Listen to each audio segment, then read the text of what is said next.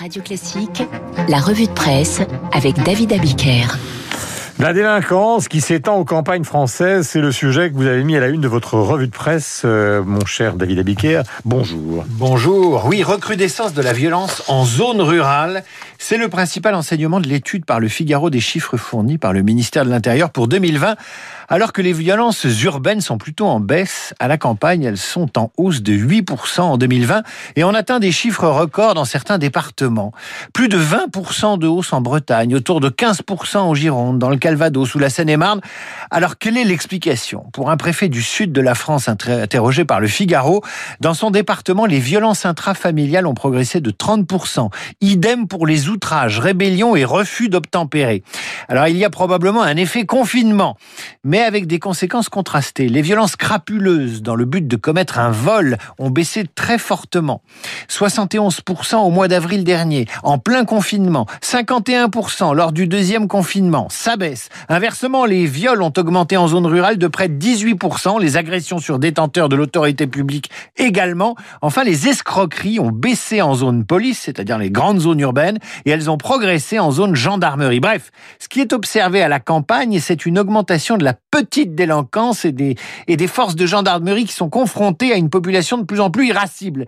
Mais le point de bascule de cette tendance, souligne le Figaro, c'est pas le confinement qui n'a fait qu'accentuer cette tendance. Non, c'est l'apparition du mouvement des Gilets jaunes. C'est à partir de 2017 que la violence s'installe durablement dans nos campagnes. Et passons à la campagne, mais la campagne de vaccination.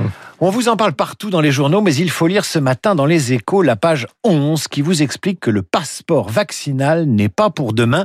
Le passeport vert, c'est un document qu'Israël s'apprête à mettre en place. Il est valable trois jours après un test PCR négatif et six mois après une vaccination contre le Covid. Et ce passeport, selon le Jérusalem Post, si vous en êtes titulaire, vous donne accès aux événements culturels, aux manifestations sportives, aux hôtels, à la piscine et au resto pas de passeport, pas d'accès à ces lieux festifs. Alors en France, peut-on imaginer un tel passeport? Pour Roselyne Bachelot, ex-ministre de la Santé et désormais ministre de la Culture L'idée est choquante. Tout le monde est choqué aujourd'hui. Hein. C'est ce qu'elle a déclaré hier sur BFM TV.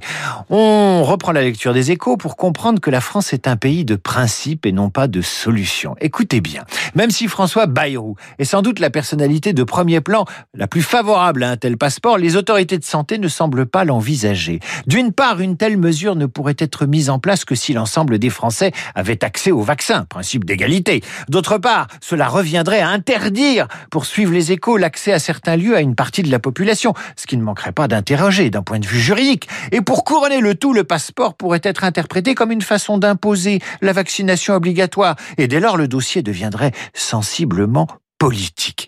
Comme si ces derniers mois, tous les sujets relatifs au Covid n'étaient pas devenus sensiblement politiques. Vous saisirez donc à la lecture des échos comment une solution d'à peu près bon sens absolu est immédiatement pulvérisée par la logique cartésienne, les principes généreux et le génie logistique français. Plutôt pas de solution pour tous au nom de ce fichu principe d'égalité qu'une solution de bon sens qui monterait progressivement en puissance. Le plus intéressant, ce sont les milieux de la culture, cités par le Parisien, qui ont rejeté à l'unanimité l'idée du passeport vaccinal. Les mêmes qui veulent qu'on rouvre les cinémas, les théâtres et tout le reste sont farouchement opposés au passeport vaccinal parce que c'est contre leurs principes, alors qu'ils sont favorables aux tests à l'entrée de ces mêmes salles de spectacle. Ça s'appelle vouloir des solutions sans s'en donner les moyens, vouloir le beurre et l'argent du beurre avec le sourire de la crémière. Évidemment, la politique et les présidentielles s'invitent également dans les quotidiens. Vos politiques sont choqués par le passeport vaccinal, mais ça ne les embête pas de préparer 2022 alors qu'on n'a pas vraiment besoin de ça en ce moment.